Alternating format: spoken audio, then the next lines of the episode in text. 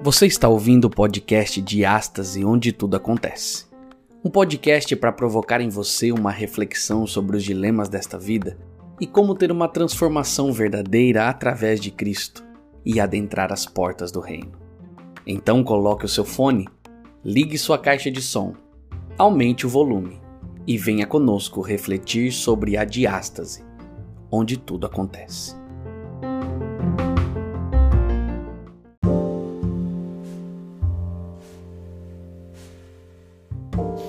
Boa noite, pessoal do meu coração. Bem-vindos a mais um Diástase, queridos ouvintes. Agora vamos hoje para o capítulo 5, Calma Contagiante. Eita, estamos quase na metade do livro. Fortes emoções já foram escutadas e sentidas por aqui. Histórias já foram contadas para tocar nossos corações, mas nada como começarmos com a bênção do Espírito Santo e poder de Deus. Então vamos fazer uma pequena oração antes de começarmos de fato. Querido e amado Deus, Senhor, te agradecemos por estarmos aqui mais uma vez para mais um episódio, que o Senhor possa guiar nossas mentes, nossos corações e que possamos fazer parte dos teus filhos, daqueles filhos teus que conseguem controlar a ansiedade, administrá-la bem, porque sabem que o Senhor pode ajudá-los.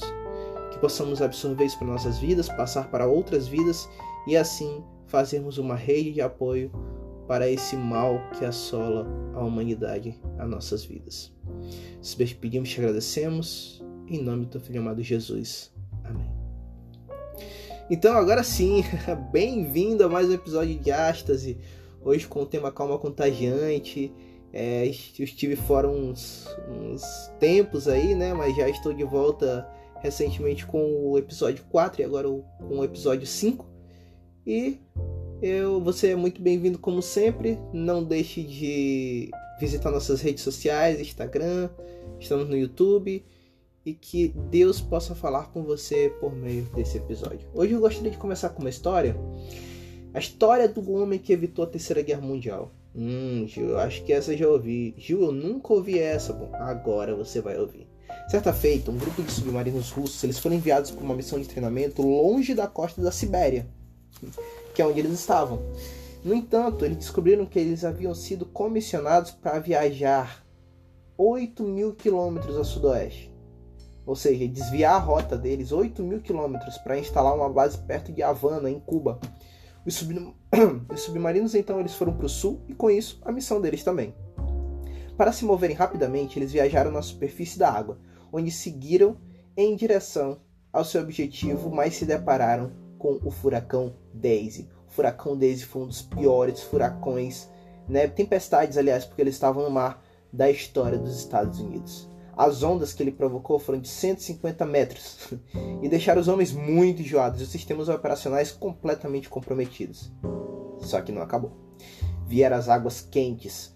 Entendo, os submarinos soviéticos dos russos, eles são projetados para águas polares, não para Atlântico tropical. Então as temperaturas dentro das embarcações passavam dos 48 graus Celsius. A tripulação lutou contra o calor e a claustrofobia na maior parte do tempo da viagem de três semanas. E quando eles se aproximaram da costa de Cuba, já exaustos, com os nervos à flor da pele e ansiosos, a situação conseguiu piorar. Porque os submarinos eles receberam instruções codificadas de Moscou, da sede deles, para virarem para o norte e patrulhar o litoral da Flórida. a Flórida norte-americana. Então, depois que eles entraram em águas norte-americanas, o radar norte-americano captou o sinal de uma dúzia de. Aliás, o radar deles, né? Captou o sinal de uma dúzia de navios e aeronaves. E os russos perceberam que estavam sendo seguidos pelos norte-americanos. Os navios dos Estados Unidos então lançaram bombas de profundidade para alertar os russos. Os russos presumiram que estavam sob ataque então o capitão dos russos ele perdeu a calma e disse assim: se a gente vai afundar, a gente vai levar todo mundo com a gente. E nesse minuto o desastre ele era tão iminente quanto apertar de um botão vermelho. Isso porque os navios de guerra dos Estados Unidos eles tinham bomba de profundidade, só que os navios russos né, eles estavam equipados com ogivas nucleares. E cada ogiva ela tinha o potencial de repetir uma catástrofe do nível de Hiroshima e Nagasaki. não fosse a calma de um oficial lúcido, a Terceira Guerra Mundial poderia ter começado em 1962. Só que havia um homem e seu nome era Vasily Arkhipov. Com 36 anos, ele era o comandante da, da frota clandestina dos submarinos russos. E quando o mundo parecia estar à beira da guerra, Vasily Arkhipov pediu para conversar com seu capitão.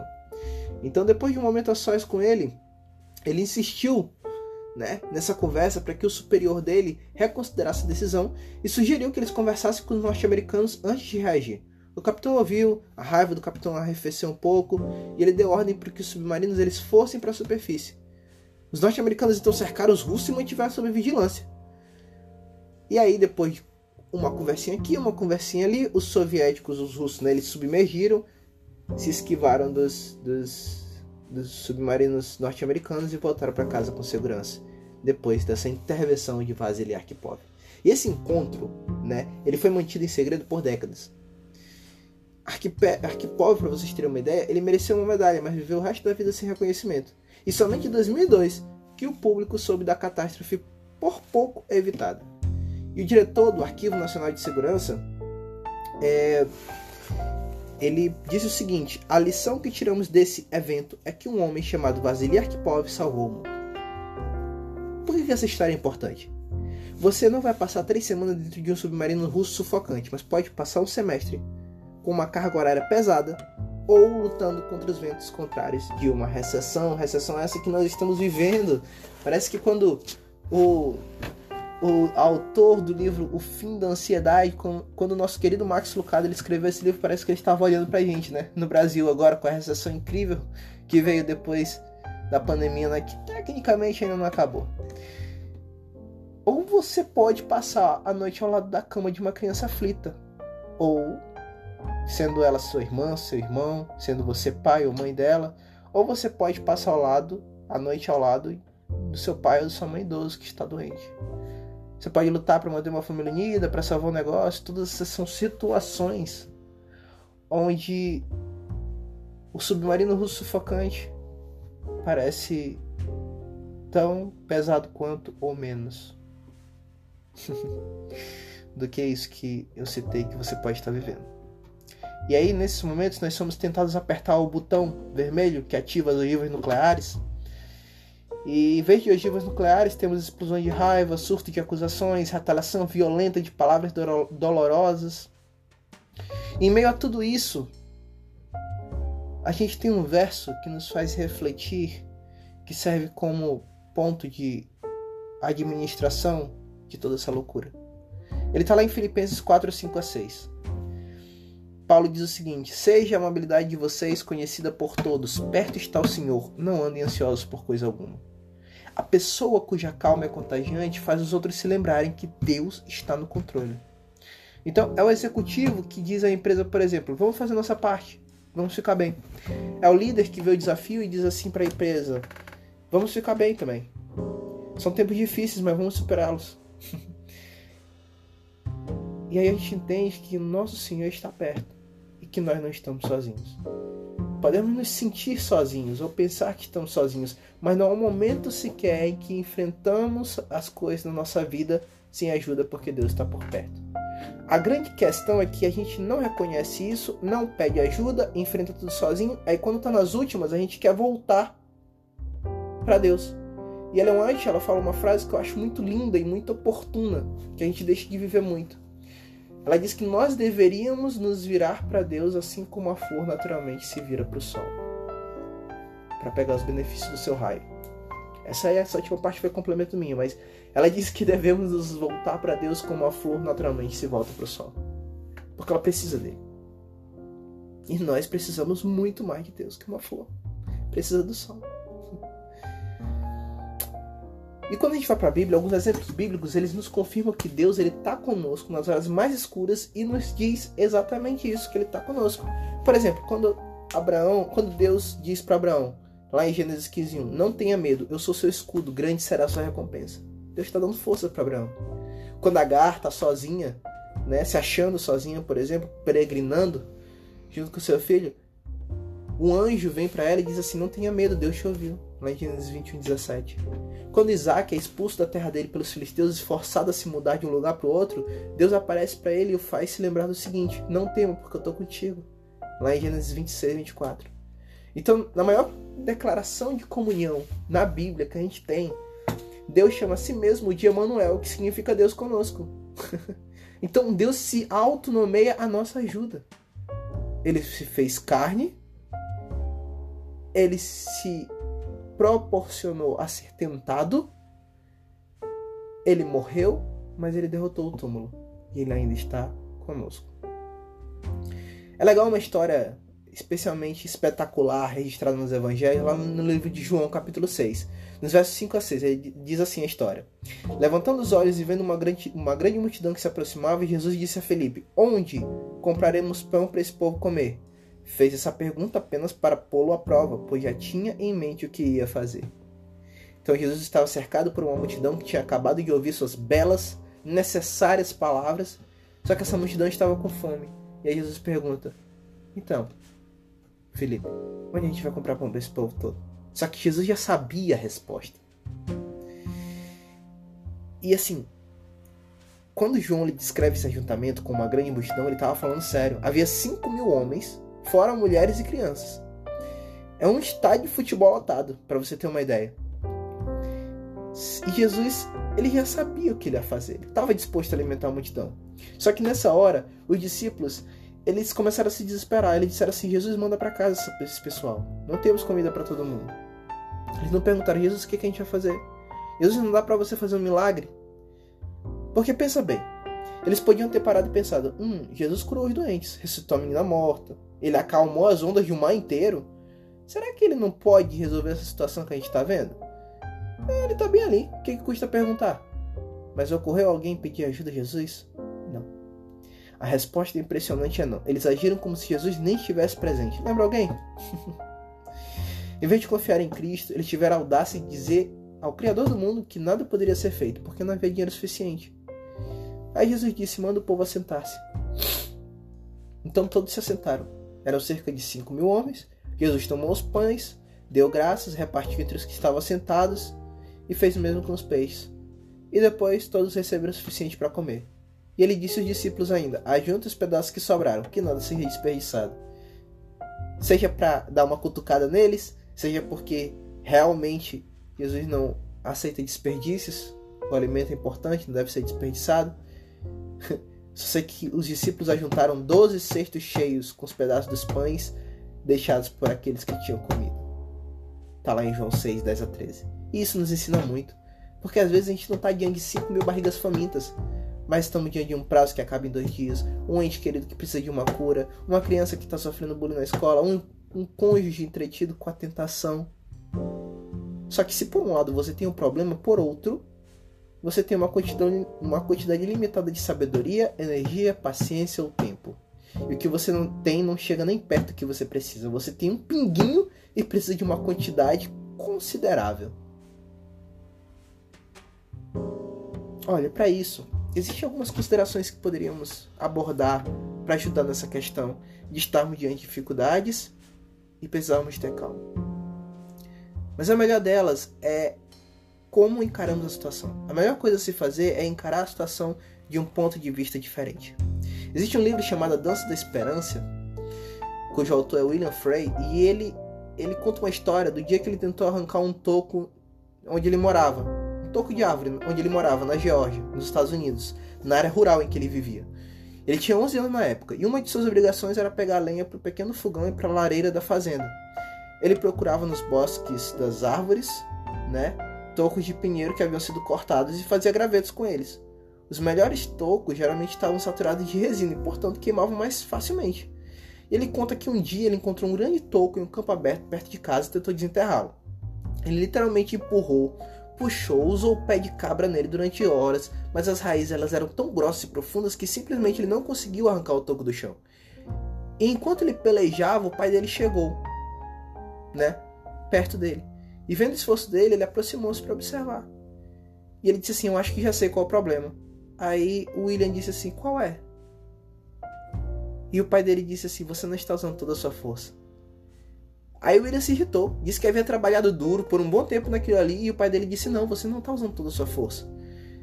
Aí depois de William esbravejar, reclamar, se esforçar mais, ele disse: Tá bom. Então, qual é a sua solução? E o pai dele disse assim: O que eu queria dizer para você é que você não usou toda a sua força porque você ainda não pediu ajuda.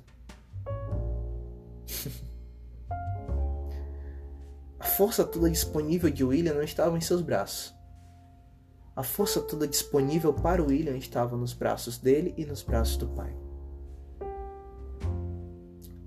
Eu me emociono quando eu falo isso, porque talvez a gente ainda não pediu ajuda.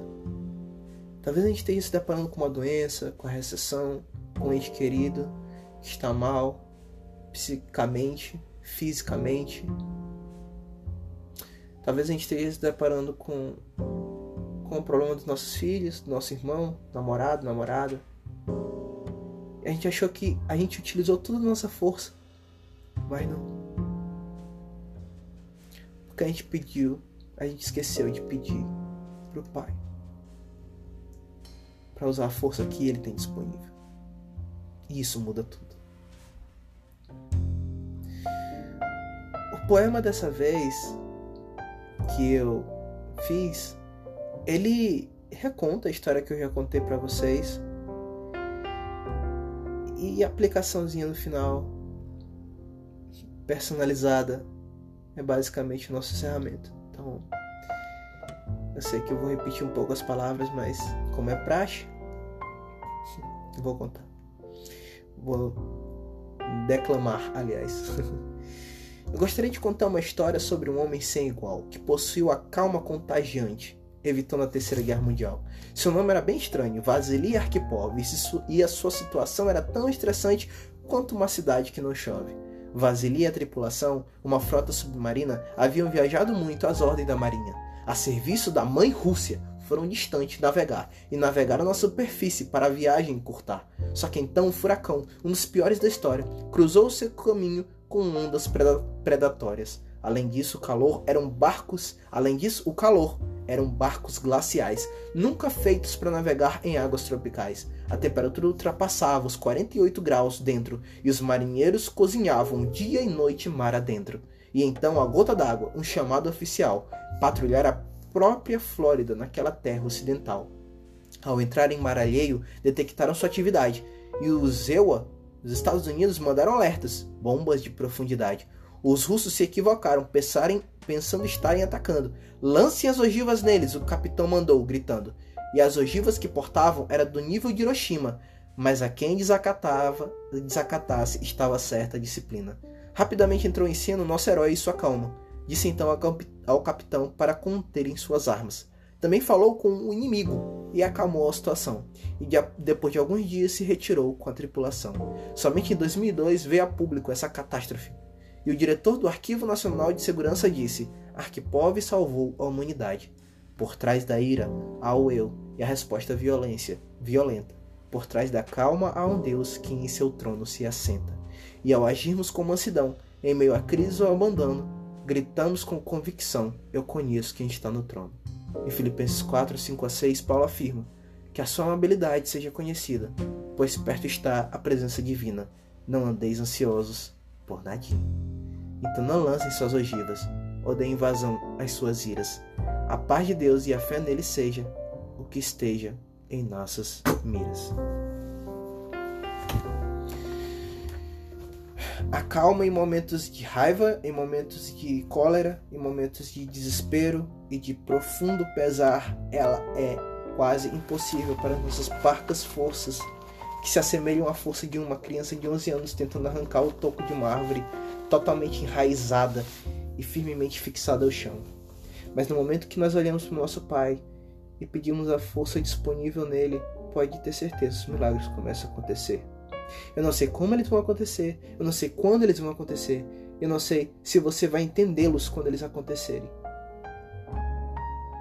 Mas uma coisa eu digo: peça que a nossa amabilidade seja conhecida por todos. Porque não vamos andar ansiosos por coisa alguma, devido à presença divina que está perto. Então, meus amigos, esse foi mais um episódio. Espero que tenha tocado seu coração como tocou o meu ao ler, ao pensar em como eu traria para vocês e espero que faça diferença na vida de vocês, como fez na minha. Que Deus os abençoe e fique ligado para o próximo episódio quando ele for lançado e lembre-se que esse aqui é o Diástase, onde tudo acontece.